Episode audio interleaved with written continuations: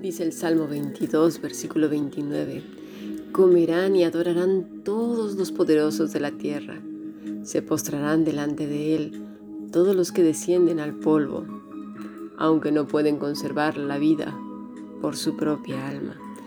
Si deseas profundizar en tus estudios, escribe un correo electrónico a fundacionbiblica.gmail.com o a más que maravilloso yahoo.es. También puedes participar de este grupo de estudio. Ya llevamos casi, no, ya llevamos más de dos años en este nuevo formato y ha transformado vidas. Y deseamos que también la tuya sea transformada. Bueno, pues vamos a irnos a primera epístola de los Corintios, capítulo 1, versículo 27 al 29. Dice así, sino que lo necio del mundo escogió Dios para avergonzar a los sabios, y lo débil del mundo escogió Dios para avergonzar a lo fuerte, y lo vil del mundo y lo menospreciado escogió Dios, y lo que no es para hacer lo que es a fin de que nadie se jacte en su presencia. El Señor sentará en su mesa a todo tipo de personas. No hay diferencia porque Jesús ve el corazón del hombre y sabe perfectamente las razones por las cuales le siguen. Muchos de los que le seguían era simplemente por curiosidad, otros por obtener algo, es decir, por, por puro interés. Otros querían aprender, pero, pero claro, sin compromiso. Y otros están a su lado, sin importar el precio. Ayer lo vimos, ¿no? Cuando Jesús pregunta a los discípulos de Juan el Bautista, ¿por qué me sigues? Es interesante porque a veces no sabemos ni siquiera por qué seguimos a Jesús. Ya nos dice el Salmo 139, examíname, oh Dios, y conoce mi corazón Pruébame y conoce mis pensamientos y ve si hay en mi camino de perversidad y guíame en el camino eterno. Y es que no es una oración de una vez. Creo que tiene que ser todos los días y a cada momento que vamos a hacer algo porque el corazón esconde tantas cosas y luego nuestras intenciones a veces son tan equivocadas. Realmente seguir a Jesús es renunciar a nosotros mismos para que Él sea glorificado en todas las cosas que hacemos. Es decir, funcionar exactamente para lo que hemos sido creados, para la gloria de Dios. Hoy es como antes, la misma historia. Muchos están en la iglesia simplemente por tener un lugar de superioridad, pertenecer a un grupo, por tener una religión, pero no por necesidad de salvación, de ser transformados y renovados. Pablo utiliza la palabra moros para la palabra necio, es decir, insensato moralmente, cabeciduro, ignorante, fatuo del mundo. ¿Para qué? Para avergonzar a quienes. Dice que a los sabios. Pero ¿qué sabios? Hay veces cuando leemos sabios y dice uno, ah, esto no es para mí, yo no soy sabio. Siempre intentamos echar balones fuera y creemos que nada tiene que ver con nosotros. Ya lo vimos ayer con los gordos, ¿verdad? Que tiene que ver con aquellos que están hinchados de un montón de cosas, a lo mejor de violencia, de ira, de rencor, de dureza de corazón. Están muertos ¿no? por tanta tontería que llevan dentro, tanto pecado. Bueno, la palabra que usa Pablo es sofos, que a su vez viene de fronimos, que quiere decir arrogantes. Y esto ya cambia la cosa porque ya entran muchos, entramos muchos. Quiere decir alguien que es inteligente, pero su corazón es malo y arrogante. Es decir, su fuerza está en lo que sabe, en lo que tiene, en lo que conoce. Y a veces nos sentimos que conocemos mucho y contendemos unos con otros, incluso con conocimientos de las escrituras. Eso es muy peligroso. Ya en esta categoría entra mucha, mucha gente.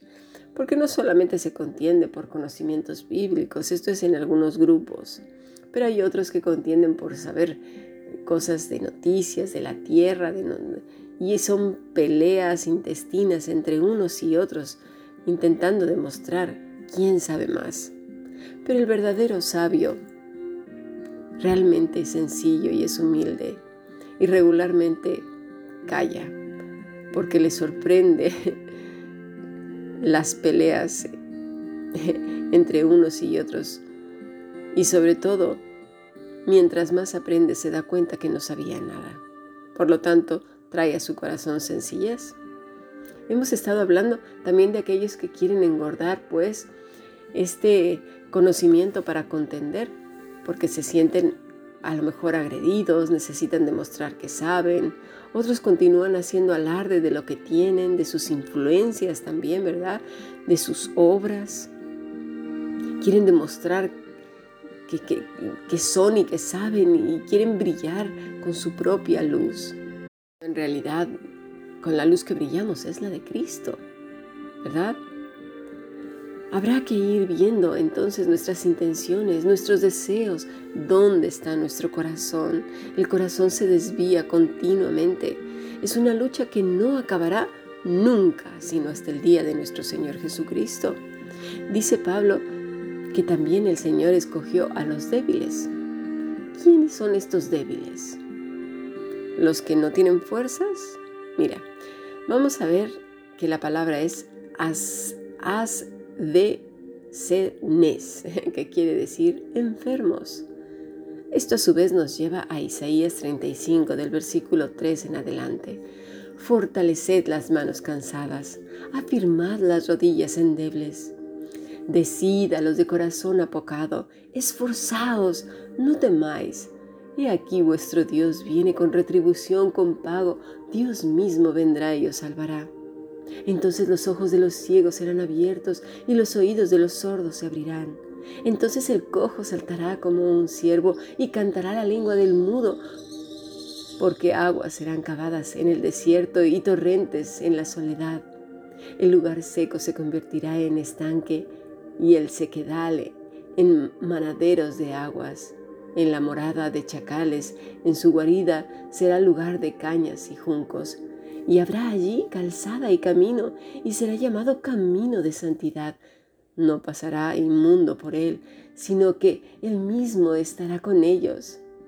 El que anduviere en este camino, por torpe que sea, no se extraviará. No habrá allí león ni fiera subirá por él, ni allí hallará para que caminen los redimidos, y los redimidos de Jehová volverán y verán a Sión con alegría y gozo perpetuo será sobre sus cabezas, y tentarán gozo y alegría, y huirá la tristeza y el gemido. ¿Lo vemos? ¿Quiénes son estos? ¿Con quién tienen que ir? ¿En qué camino deben andar? ¿Cuál es la condición de su corazón? Vemos aquellos, como nos lo dice el Salmo 23, aquellas ovejas que están pegaditas a su pastor, que no andan por aquí y por allá saltando y buscando beber en charcas, en aguas estancadas, llenándose de piojos, ¿verdad? Porque las ovejas es muy fácil que se enfermen, que se abatan por su torpeza, por su condición. Vemos estas personas que reconocen su condición y van a encontrar en Él precisamente esa fuente de agua, de vida. Y justo a esto se refiere Jesús en el Sermón del Monte en Mateo 5, cuando nos dice, bienaventurados los pobres de espíritu, porque de ellos es el reino de los cielos. Bienaventurados los que lloran, porque ellos recibirán consolación. Bienaventurados los mansos, porque ellos recibirán la tierra por heredad. Bienaventurados los que tienen hambre y sed de justicia, porque ellos serán saciados. ¿Lo vamos entendiendo? Pasemos a nuestro siguiente podcast.